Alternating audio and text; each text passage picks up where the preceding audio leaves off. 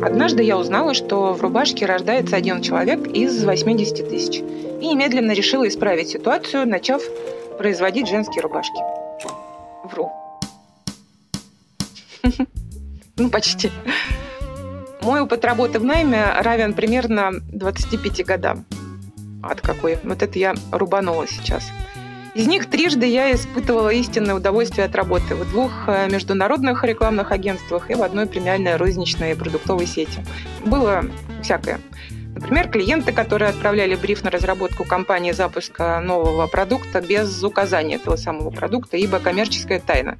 Я помню, нам даже было уже не смешно, мы громко офигели, что пришел генеральный директор, англичанин, руководителей в моей жизни, и, не разделяя наш праведный гнев, заявил, что мы можем сами придумать этот продукт. С его точки зрения, этот продукт называется шит. Поэтому будьте любезны, сказал он на чистом английском языке, идите и придумайте, как этот шит мы будем запускать. Ну, мы побежали придумывать.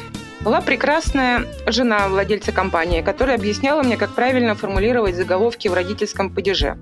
Для тех, кто не расслышал, повторю, в родительском падеже, Карл. Какие там падежи? У меня дар речи пропал после этого на пару дней. Еще несколько руководителей, поступивших по-своему, вопреки мольбам, слезам и даже моей готовности нести внимание дополнительную материальную ответственность за конкретное решение, получив отрицательный результат и, не моргнув, сообщили мне, что я плохо настаивала, поэтому угадайте, кто дурак, и заодно почему без шапки. А на кону и в том, э, и в другом, и в третьем случае стояли десятки миллионов рублей.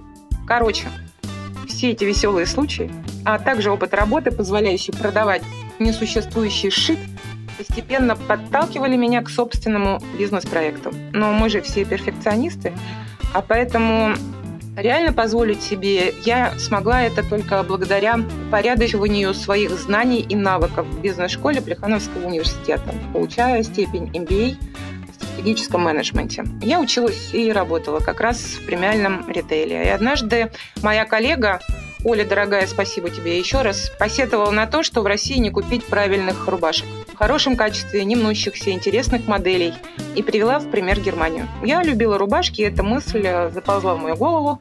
Она там пробыла почти год, а потом выползла обратно в виде э, диплома для плешки.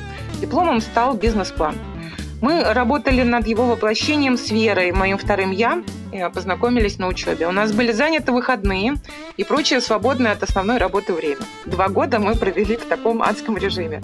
И на исходе двух лет у нас появился инвестор-партнер, который поверил в проект, после чего мы запустились.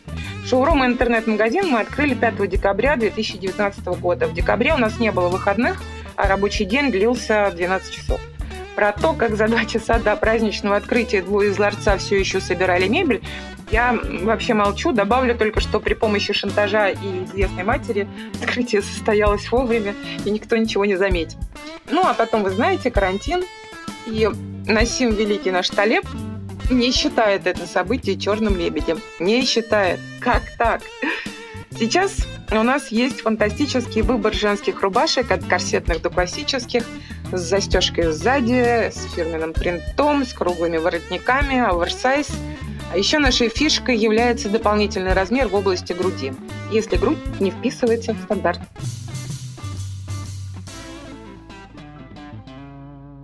К чему я это все? Потому что давайте-ка все на сайт врубашки.ком и по промокоду LOVE получайте при покупке ништяки в виде 20% минуса к цене. Потому что all we need is love. XOXO Юлия Орлова в рубашке.